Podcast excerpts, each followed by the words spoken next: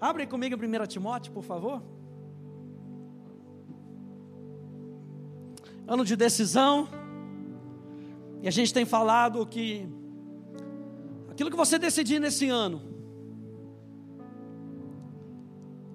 pode ter bons efeitos no ano que vem. Não espere para plantar o que você quer ver só em 2023. Plante hoje. Plante hoje. Vira para duas pessoas e quando você vai abrindo, fala: planta hoje.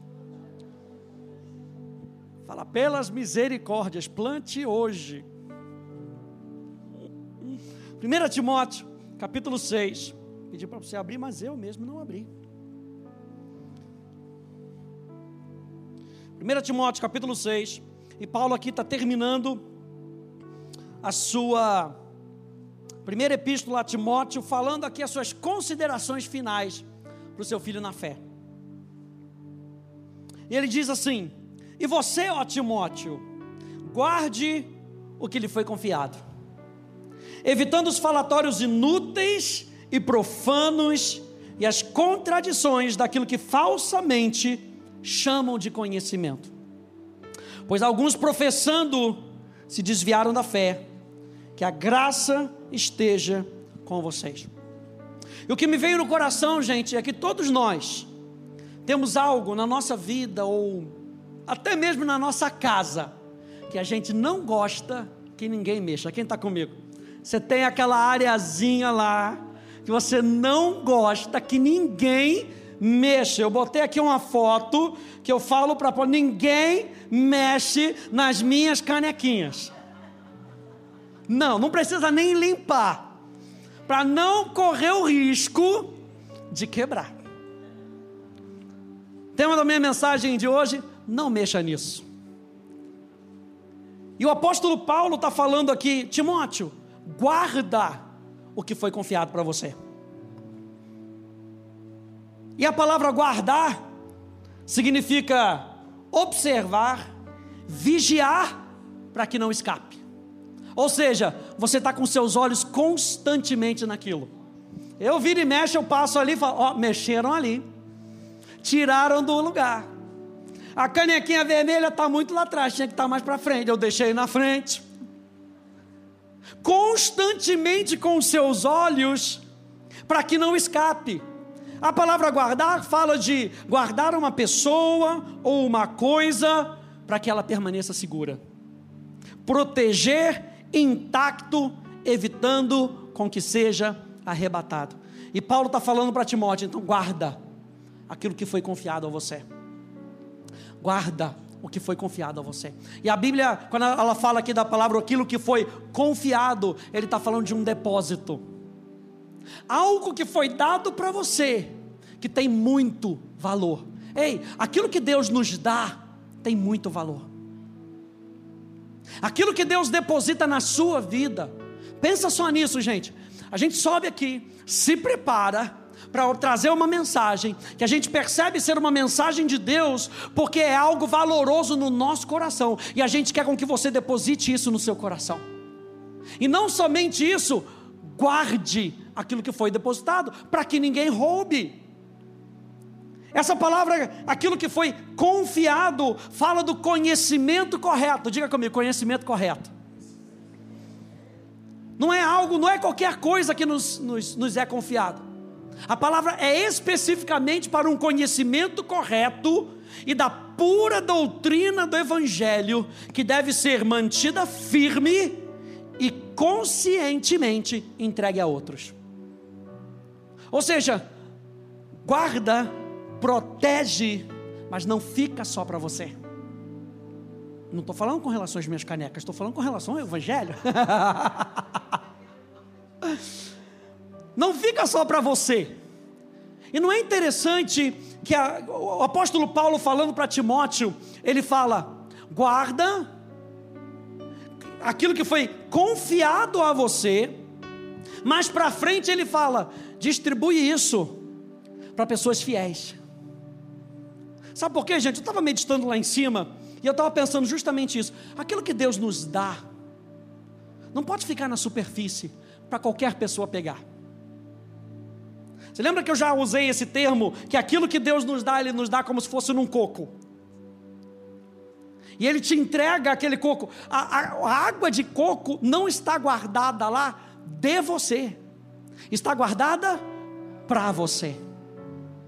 Mas é preciso saber abrir o coco. O que, que nós estamos fazendo aqui? Toda reunião, toda quarta-feira, a gente está aprendendo a valorizar o coco, porque dentro do coco tem o que eu preciso, tem o que eu quero. E eu preciso agora saber abrir esse coco para quê? Para que eu possa tomar água de coco. Quem gosta de água de coco aí? Uh, aleluia. Então, se você valoriza alguma coisa, você guarda. Então, as coisas que Deus nos dá não estão na superfície. Olha só que interessante que o Espírito Santo me diz. Não estão na superfície para que qualquer pessoa pegue. Estão no mais profundo. Agora, eu e você, que sabemos que as coisas estão no mais profundo, eu e você precisamos agora pegar essas riquezas e ir trazendo aos poucos para as pessoas. Você sabe que quando Jesus ele vira para aqueles fariseus, ele fala: Olha, vocês estão evitando que as pessoas entrem no reino.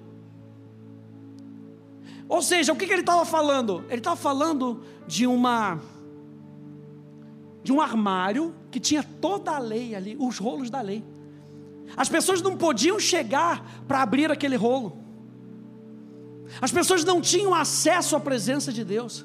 Eu e você temos acesso à presença de Deus e existem depósitos nas profundezas do seu relacionamento com Deus, mas precisa ir mais profundo. O que, que a gente quer aqui, vez após vez, ensinar você a ir mais profundo, a pegar os tesouros. Quando você pega aquele tesouro, o apóstolo Paulo diz para Timóteo: agora pega e guarda aquilo que está sendo dado para você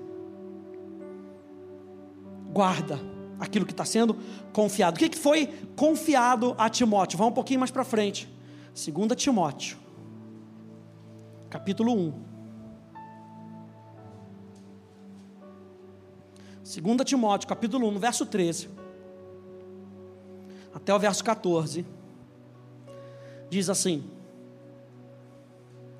Mantenha o padrão das sãs palavras que de mim você ouviu com fé e com o amor que há em Cristo Jesus. Por meio do Espírito Santo que habita em nós, guarde o bom tesouro que lhe foi confiado. Mesma palavra. Guarda o bom tesouro que te foi confiado. Ele fala para manter o padrão. Ele fala para guardar. Mas é algo interessante aqui no capítulo, no verso 14 é pelo Espírito Santo.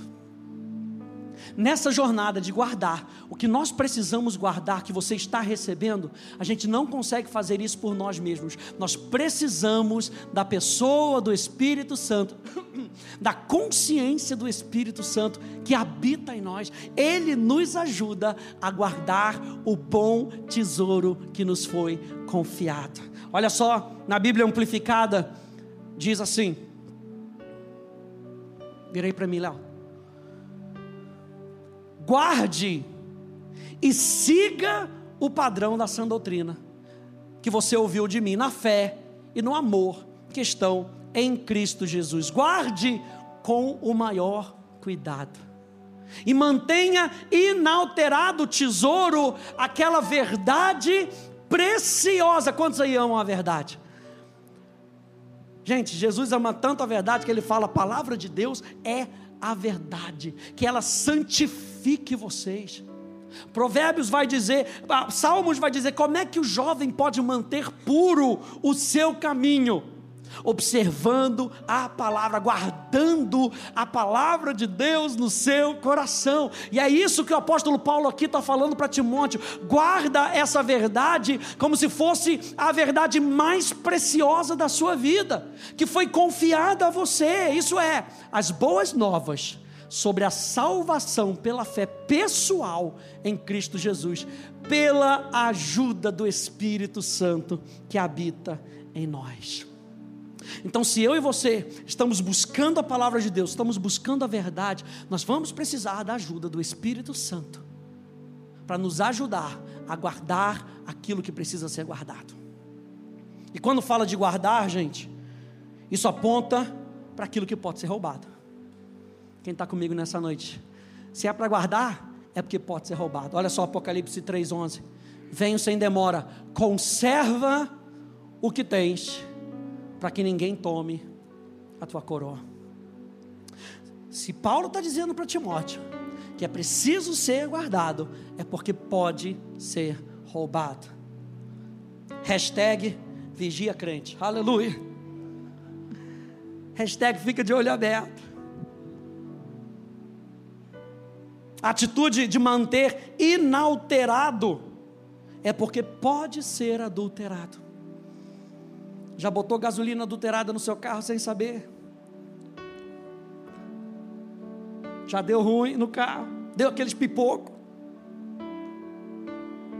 Olha só o que diz 2 Coríntios capítulo 2, verso 17. Passa aí, Léo. Porque nós não somos como muitos o quê?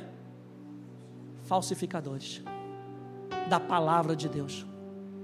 Antes falamos de Cristo com sinceridade, como de Deus, na presença de Deus. O que, que Paulo está falando aqui, gente?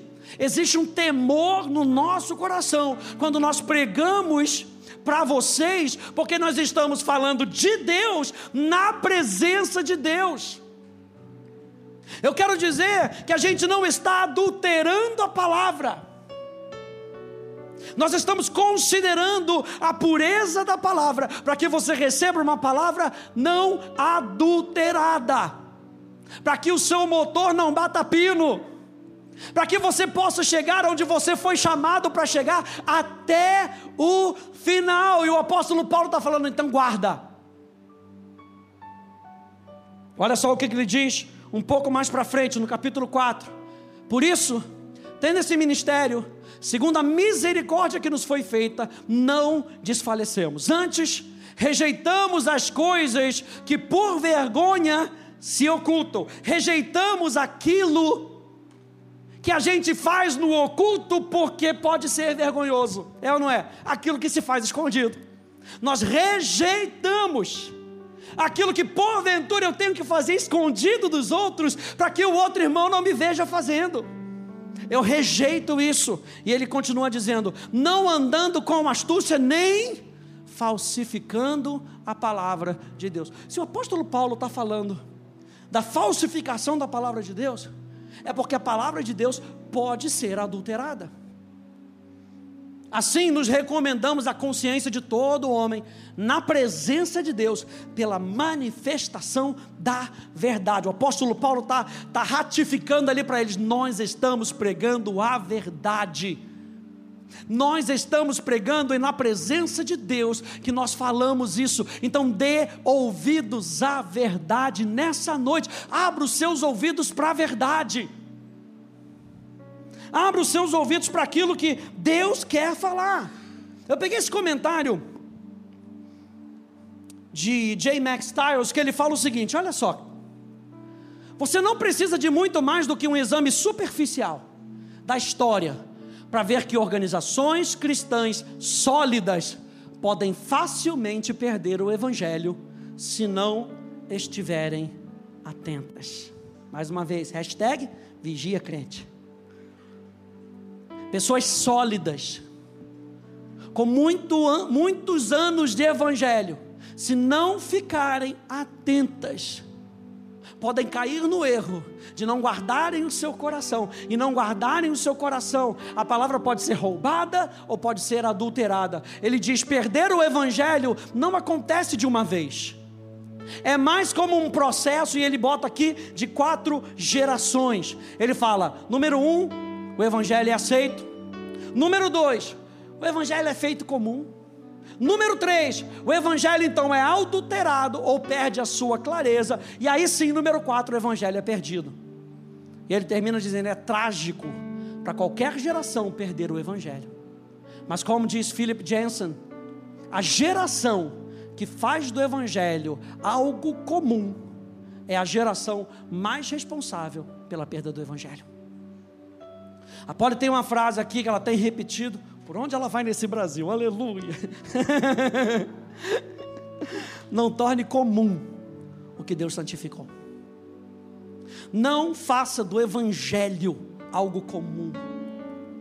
Faça como o apóstolo Paulo e repita para você mesmo: o Evangelho é o poder de Deus para a salvação, é o Evangelho que transforma.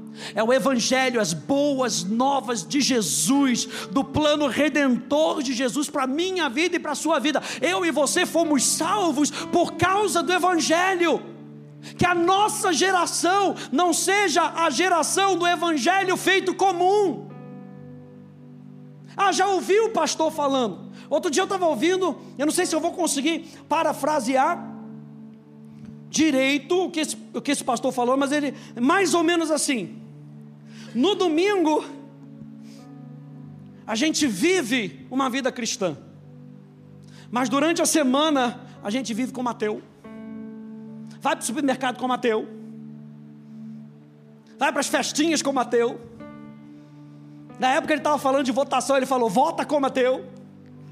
Mas a gente diz que é crente. A gente diz que a nossa base é a palavra. Se a nossa base é a palavra, a nossa vida é Ele. É o que Paulo diz aos Colossenses: quando Cristo, que é a vossa vida, se manifestar, vós vos manifestareis com Ele em glória. O que, que Paulo está falando? Quando a vida de Deus, que está dentro de você, se manifestar, as pessoas vão ver a glória de Deus. E é por isso que ele fala, Jesus fala: se creres, né? Lembra? Falando lá para Marta e Maria: se creres, verás a glória de Deus. Agora Deus está falando para mim e para você: se você crer que você tem a vida de Deus, você vai ver a vida de Deus, a glória de Deus, e as pessoas ao seu redor vão ver a glória de Deus. Que a gente seja uma geração de João Batista que vira, que fala, não é o meu caminho, não é a minha vida, não aponta para mim, aponta para Ele.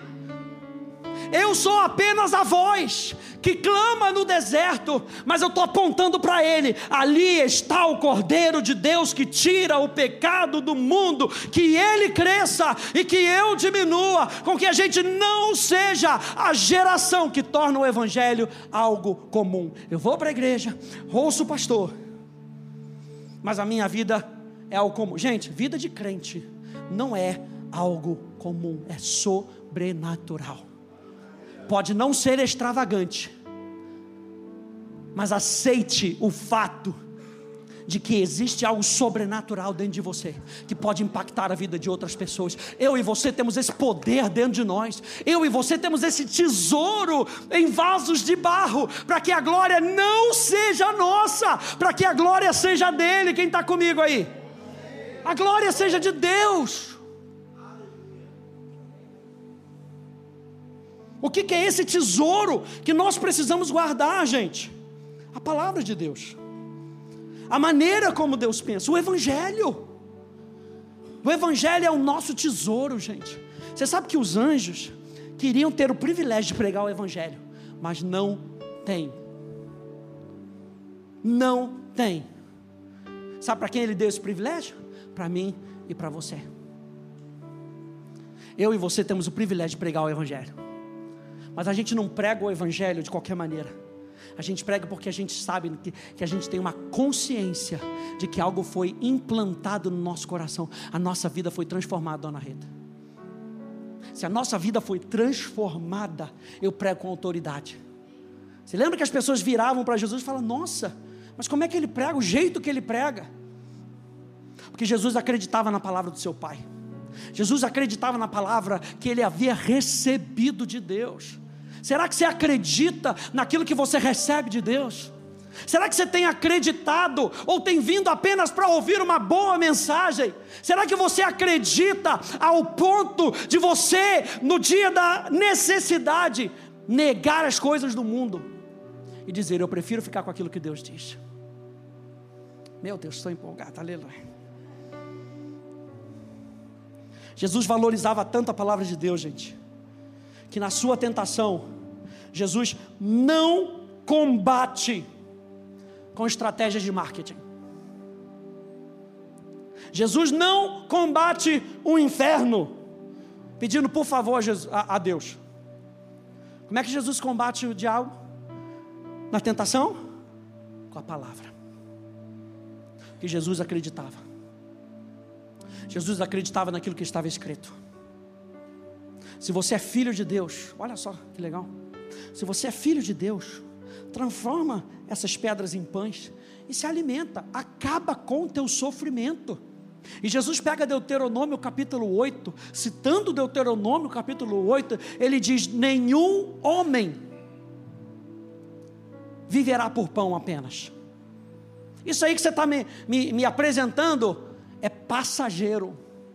Vai matar minha fome agora, mas daqui a pouco a fome volta. É passageiro. Eu prefiro falar, ficar com a palavra de Deus, e o apóstolo Pedro nos lembra que a palavra de Deus é eterna, é a palavra de Deus que te sustenta de eternidade em eternidade. Jesus prefere ficar com a palavra de Deus. Ele diz: nem só de pão viverá o homem, mas de toda palavra. Mateus diz: de toda palavra que procede da boca de Deus. Deuteronômio diz: mas de tudo que procede da boca de Deus. Tudo o que procede de Deus nos sustenta. Tudo que procede da boca de Deus deve ser aquilo que regulamenta a nossa vida, que direciona a nossa vida. E o apóstolo Paulo está dizendo então para o seu filho na fé Timóteo: guarda o que você ouviu, guarda a palavra de Deus no seu coração. Como é que eu vou proteger esse tesouro então? Eu anotei duas coisas. Nas próximas semanas a gente vai ver o resto. Mas como é que eu posso proteger esse tesouro? Número um, Léo, libera aí para mim, Léo. Conheça a Deus verdadeiramente. Não conheça Deus por tabela. Muitas vezes é assim que a gente começa a nossa jornada. O próprio Jó fala isso lá em Jó 42, né? Antes eu te conhecia, se você não lembra do versículo, tenta lembrar da música antiga. Pastor Ademar.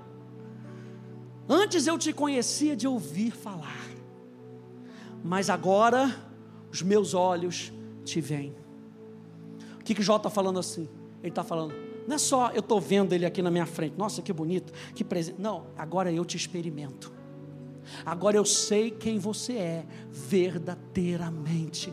Conheça a Deus verdadeiramente.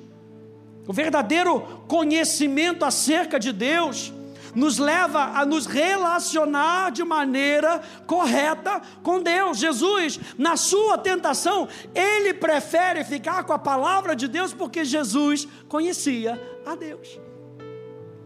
Você lembra que quando o diabo, um pouquinho antes, Jesus ali na sua, na, na sua, no seu batismo, ele ouve uma voz de Deus dizendo: Esse é meu filho amado, em quem eu tenho prazer.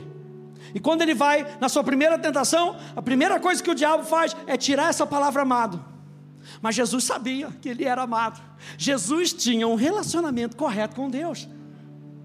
Então Jesus não, não, ele não precisa agradar o diabo. Jesus não precisa agradar as pessoas, porque o próprio Deus está dizendo: no seu relacionamento comigo, meu filho, eu me agrado de você. Por isso, meu amor é derramado no seu coração. E é dessa maneira que Jesus aguenta o que ele tem que aguentar. Jesus foi na cruz do Calvário por causa do amor do Pai por mim e por você. Jesus vai até o final porque ele sabia quem era o seu Pai. O mesmo Deus que fala lá em Isaías, que teve prazer em vê-lo enfermar, é o mesmo Deus que estava ali. É o mesmo Deus que estava perto de Jesus enquanto ele caminhava. E essa é a única passagem na Bíblia que você vai ver que Deus tem prazer em alguém estar enfermo porque ele sabia que Jesus precisava levar cada uma das nossas enfermidades. Então ele sabia que Jesus estava cumprindo um propósito. E Jesus sabia, eu vou para a cruz porque eu sei que eu estou cumprindo um propósito. Jesus confiava em Deus, porque ele conhecia Deus. Se eu e você vamos guardar o tesouro do nosso coração, eu e você precisamos então conhecer a Jesus. Eu e você precisamos conhecer quem é o nosso Deus. Mateus capítulo 6, abre aí comigo, por favor.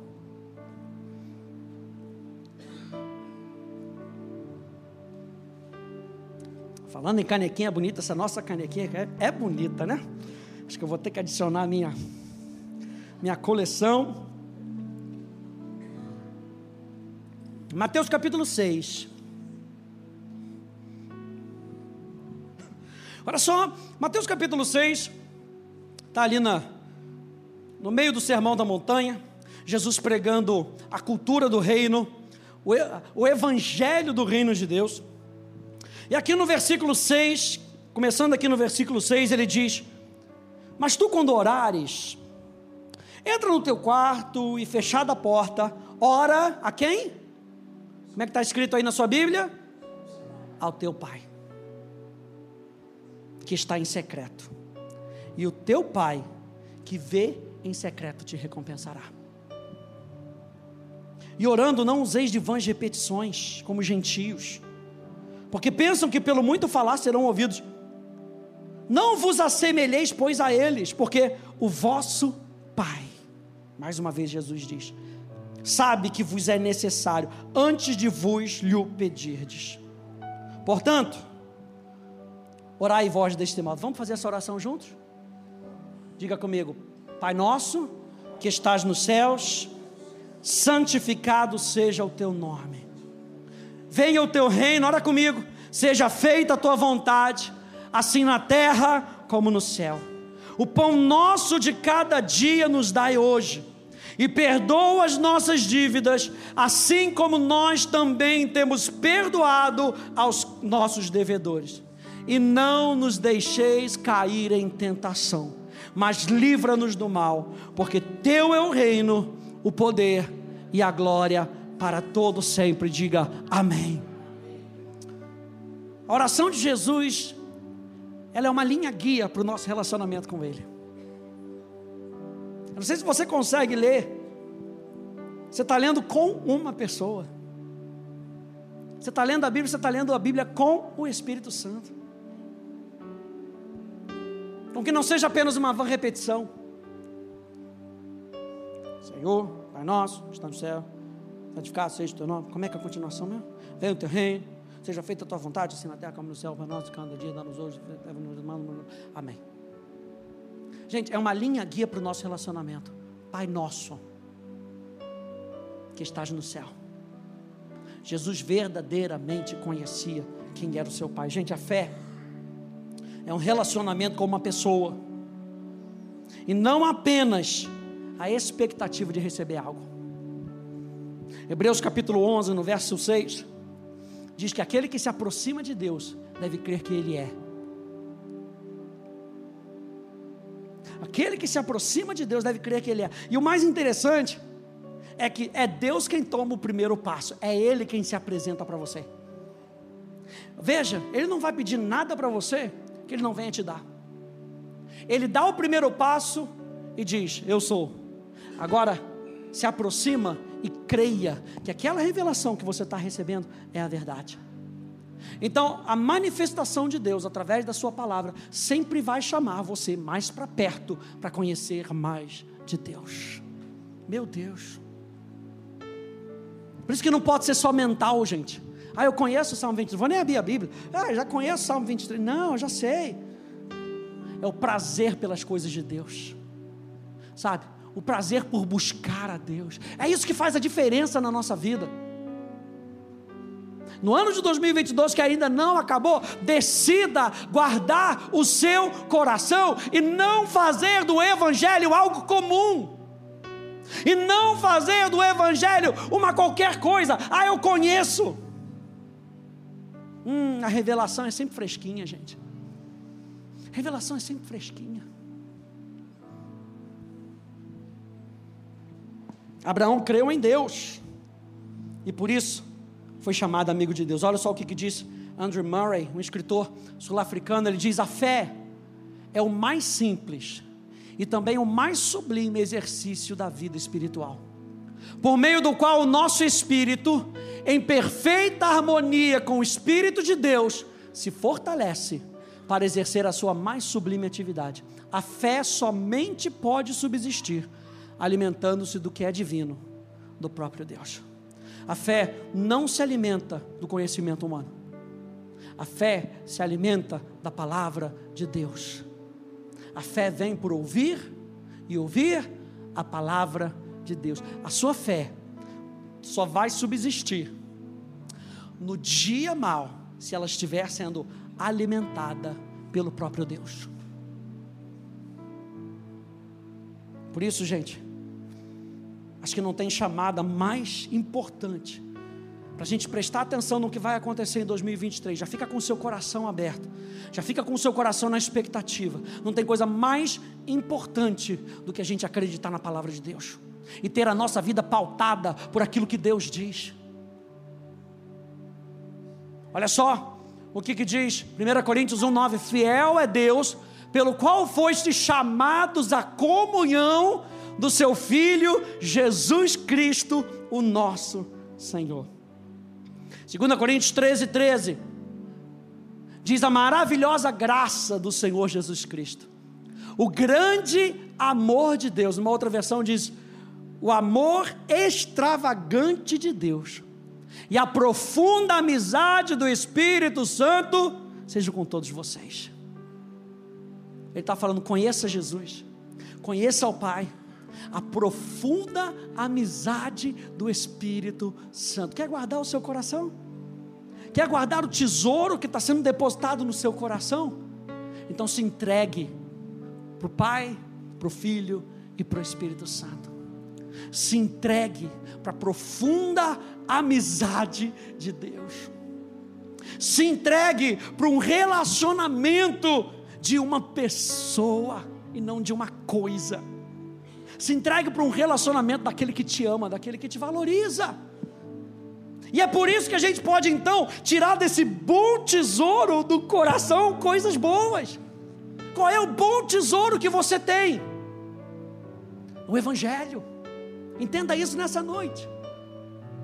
O que você vai deixar de melhor para os seus filhos, se não a palavra de Deus?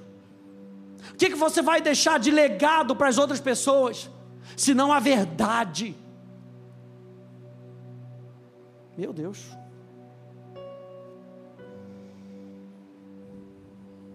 Número dois. Aleluia. Vou pregar, aleluia. Terça-feira é feriado mesmo, aleluia. Glória a Deus. Número dois, oh, valeu. Cuidado com os seus pensamentos. Abre comigo em 2 Coríntios capítulo 10. 2 Coríntios, capítulo 10. Número 1, um, conheça verdadeiramente quem Deus é Se você quer então guardar o bom tesouro do seu coração, cuidado com os seus pensamentos.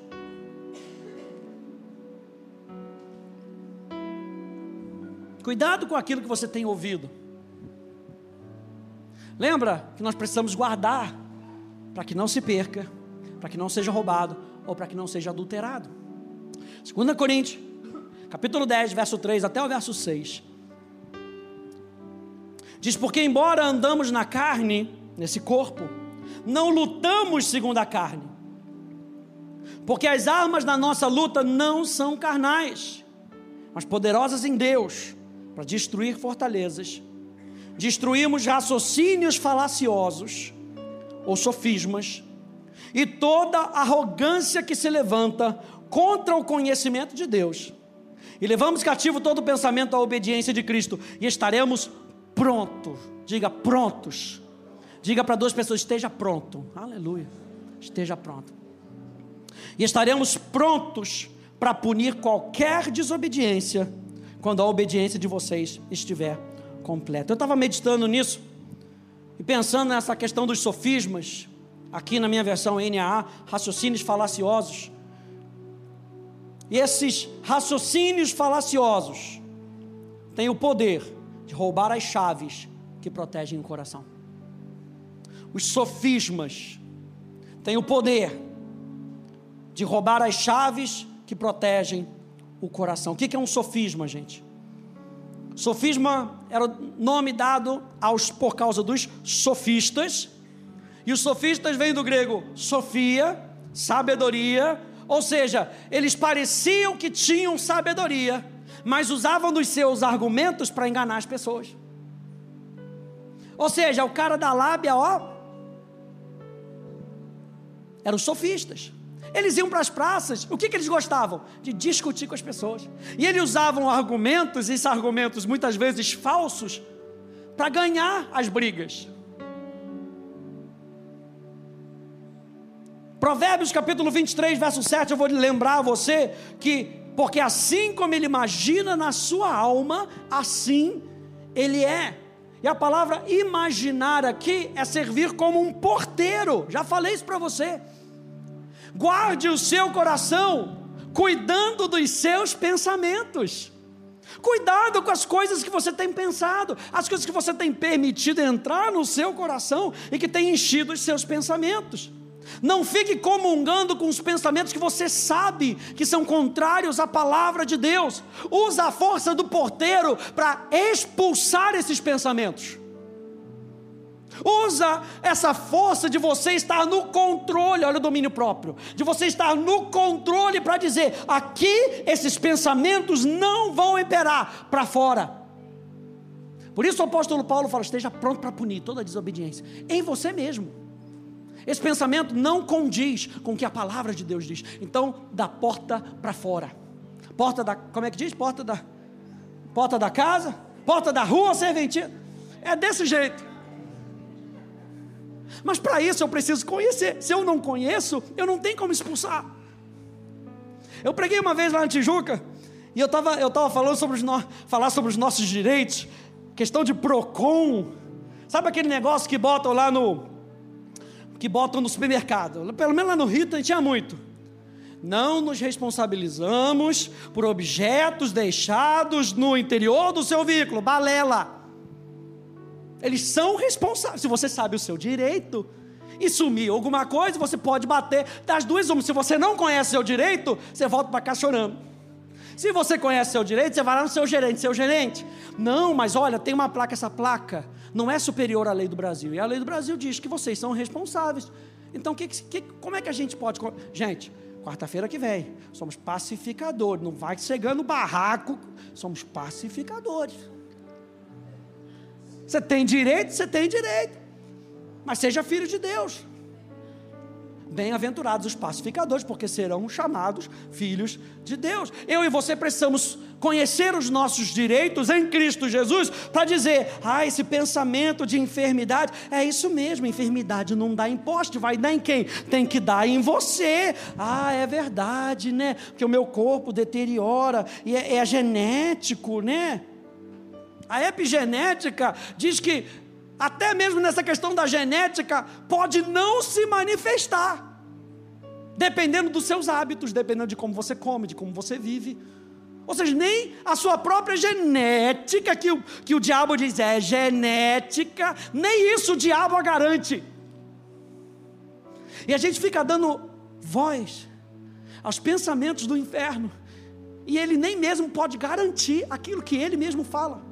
A única pessoa que garante aquilo que ele fala é o Senhor Jesus. Isaías capítulo 55 diz que a palavra que sair da minha boca não voltará para mim vazia, mas prosperará naquilo pelo qual eu mandei ela. Então, cuidado com os seus pensamentos. O que você permite entrar na sua vida molda quem você está se tornando.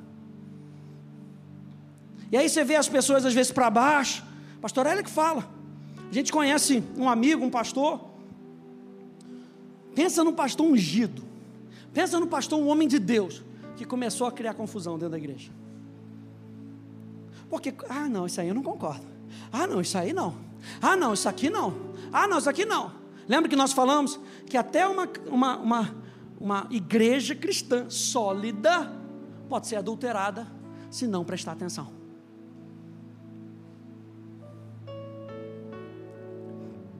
Sofisma é um raciocínio enganoso que parece verdade. Vou dar alguns exemplos para você. Se o amor é cego e Deus é amor, então Deus é cego. É um sofisma. Parece verdade, tem cara de verdade, mas não é a verdade. Quem não trabalha tem muito tempo livre. Se tempo é dinheiro, quem não trabalha é rico. Parece verdade, mas não é. Esse aqui, isso aqui você já falou. Se comer vegetais emagrecesse, elefantes e hipopótamos não seriam gordos. Parece verdade, mas não é verdade.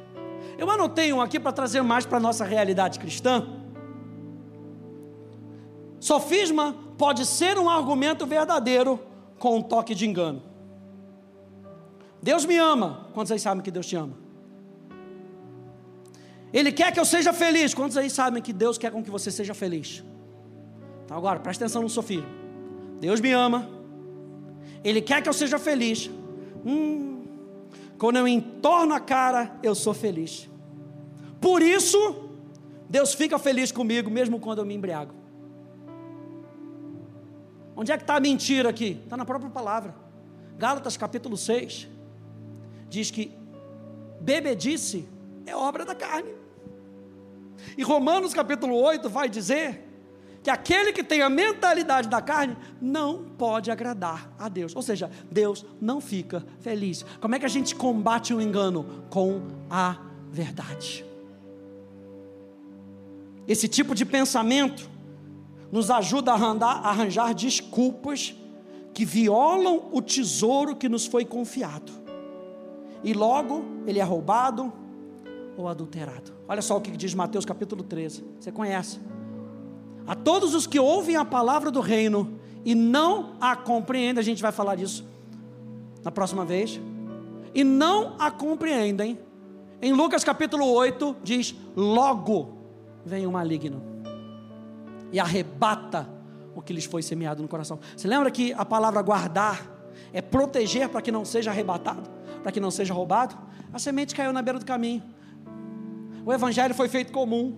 Ah, já ouvi essa palavra. A palavra não entrou no coração para produzir vida. E é isso que a gente vai falar semana que vem. Vamos falar sobre meditação. Cair no coração para produzir vida. Se a palavra não caiu no coração, não foi guardada no coração, logo vem o maligno e rouba. Esse é o que foi semeado à beira do caminho. E aí eu me lembrei de Gênesis capítulo 2, que Deus disse para Adão: O Senhor Deus tomou o homem e o colocou no jardim do Éden para cultivar e guardar. Diga cultivar e guardar.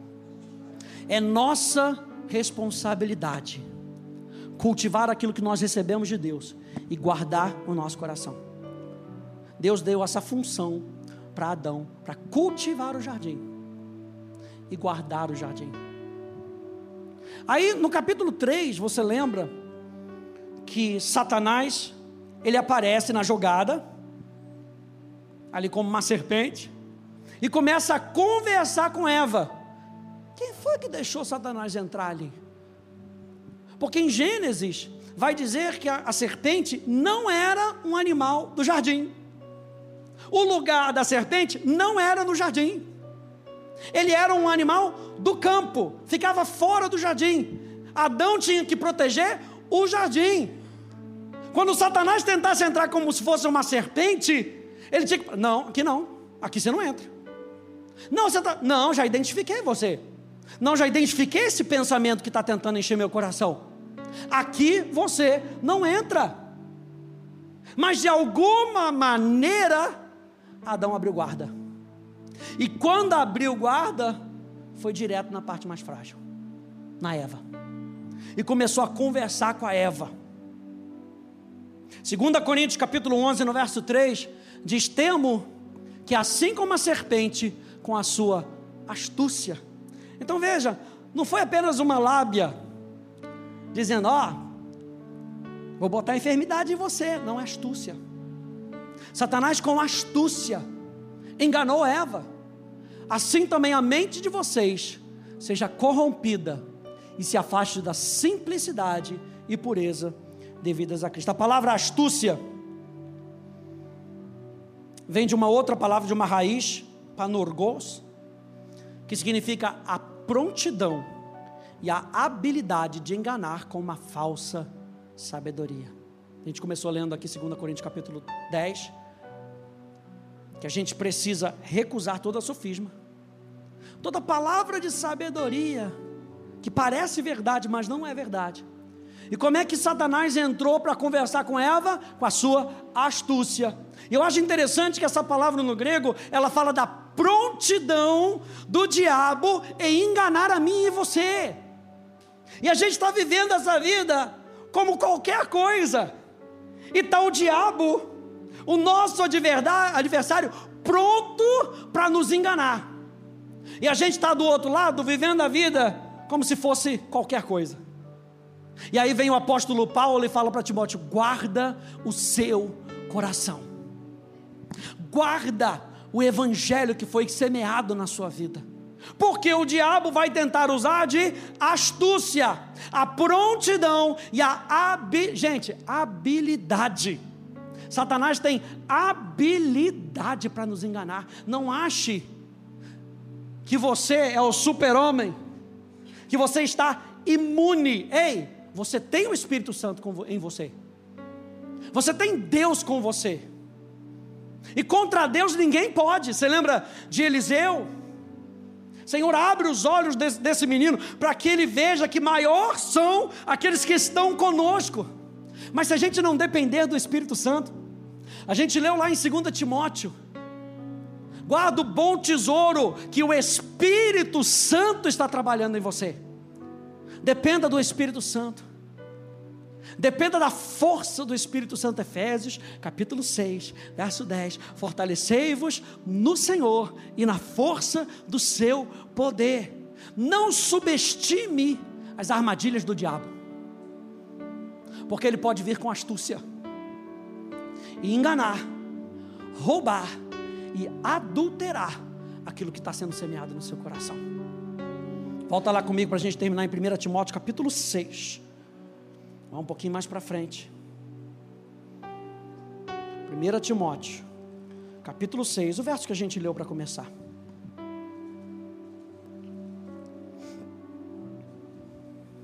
Como é que então nós protegemos esse tesouro? Como é que eu e você protegemos a palavra que nós estamos recebendo aqui hoje?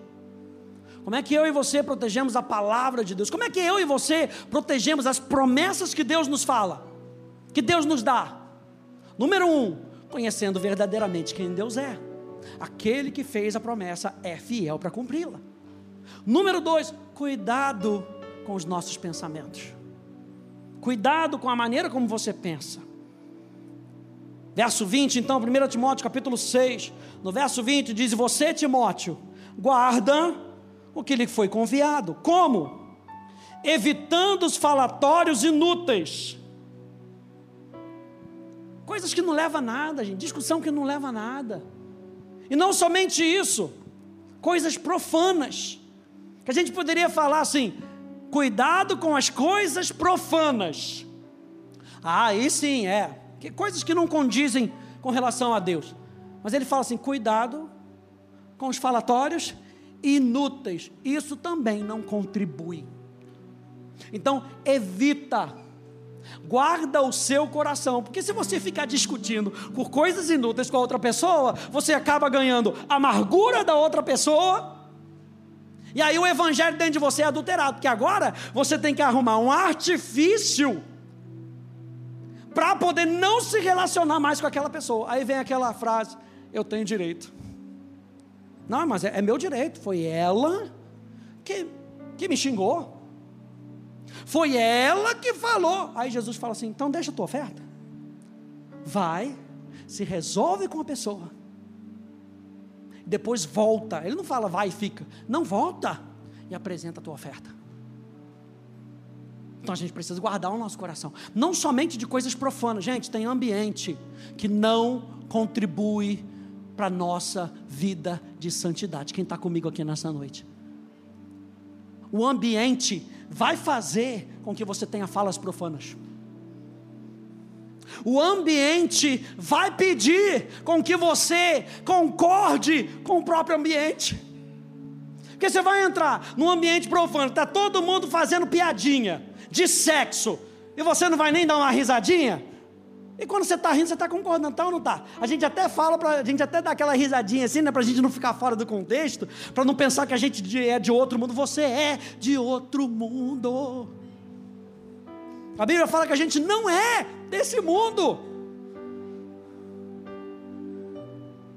Então evita falatórios inúteis, falatórios profanos que não, ou seja, coisas que não estão em linha com o caráter de Deus e as contradições.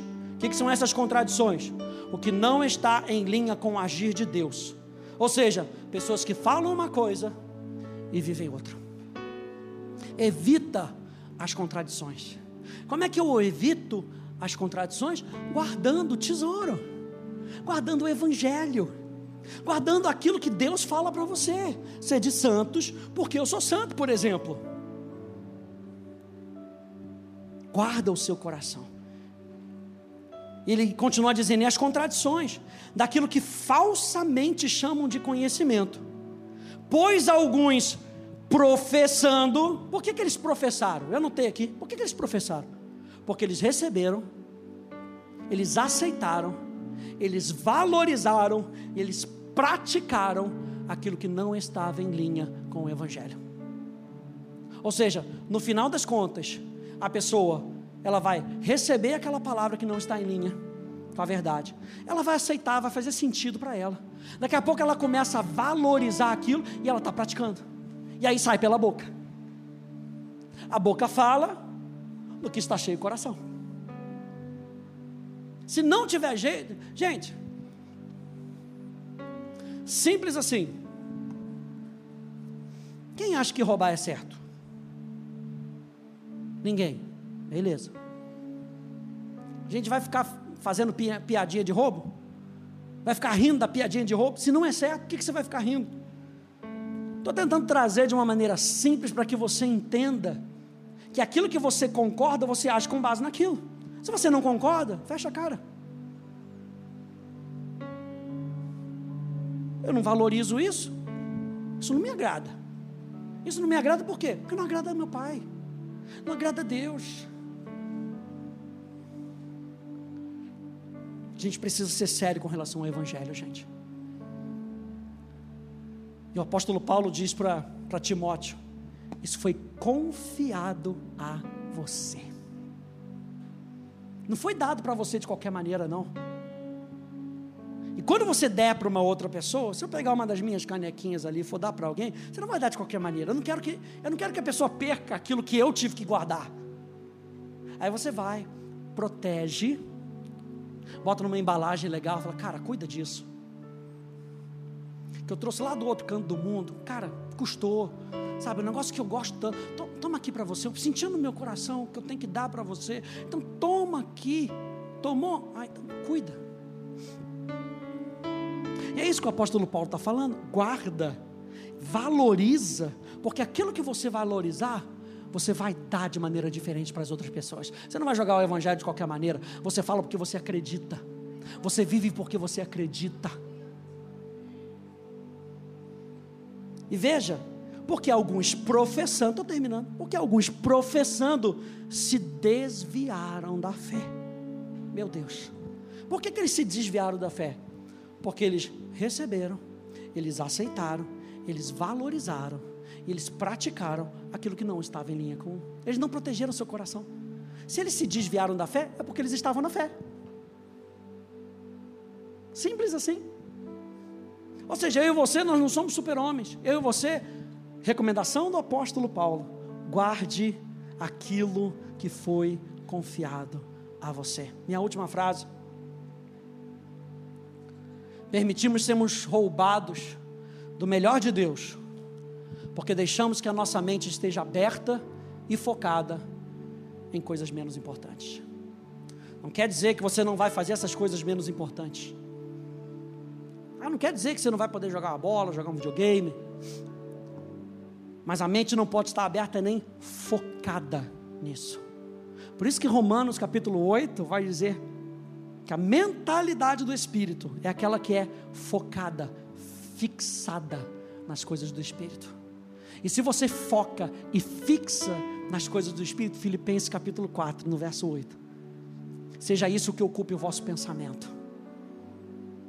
Seja isso que ocupe o vosso. Vamos terminar lendo isso então? Filipenses capítulo 4. Você pode ficar de pé? E a gente vai terminar lendo Filipenses capítulo 4.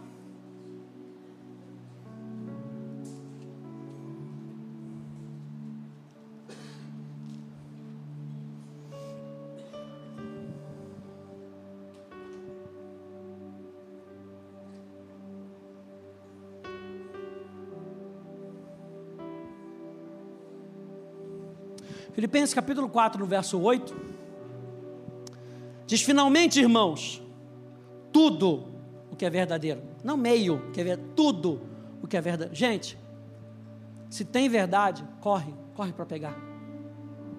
É isso que você vai ler, a, a Provérbios capítulo 2, Provérbios capítulo 3. Se você tiver que adquirir alguma coisa, adquire sabedoria. Investe dinheiro naquilo que é sabedoria divina ele diz: tudo que é verdadeiro, tudo que é respeitável, tudo que é justo, tudo que é puro, tudo que é amável, tudo que é de boa fama, se alguma virtude há, e se algum louvor existe, seja isso o que ocupe o pensamento de vocês. O que também aprenderam, receberam e ouviram de mim, a gente vai falar na próxima semana e o que viram em mim, isso ponham em prática. O que, que esses homens estavam lá em 2 segunda, segunda Timóteo estavam fazendo? Eles estavam recebendo, eles estavam abraçando, eles estavam valorizando o que o mundo queria para eles, e por isso eles se desviaram da fé. E o apóstolo Paulo, aqui, a, a igreja de Filipe, está falando: ocupe isso, o pensamento de vocês. Então, o que vocês aprenderam, quem está aprendendo alguma coisa aqui nessa noite? Oh, glória a Deus, irmão, glória a Deus. Receberam e ouviram e viram em mim, o apóstolo Paulo não se isenta da responsabilidade de ele mesmo guardar o evangelho. Vocês estão recebendo o Evangelho? Guardem, aprendam, recebam, mas saiba que eu vou ajudar vocês com o meu exemplo. Eu vou receber, eu vou aprender. O apóstolo Paulo fala que ele aprende diretamente de Jesus. Ele fala: o que eu recebi, eu recebi direto de Jesus. Eu estou aprendendo de Jesus. Pastor Hélio sempre fala: nós estamos aprendendo de outros homens. E ele sempre cita: olha, estou ouvindo tal pessoa, tal pessoa quando ele conversa com a gente, eu estou me enchendo disso, porque eu e você precisamos guardar o nosso coração. Nós, como líderes, nós também temos que guardar o nosso coração, para não entregar para vocês mensagem adulterada. Pastor Hélio sempre fala: confira na palavra, para você ver se o pastor não está falando algo errado confira na palavra, igreja de Bereia, confira na palavra. E ele termina dizendo: exponha em prática, e o Deus da paz está com vocês.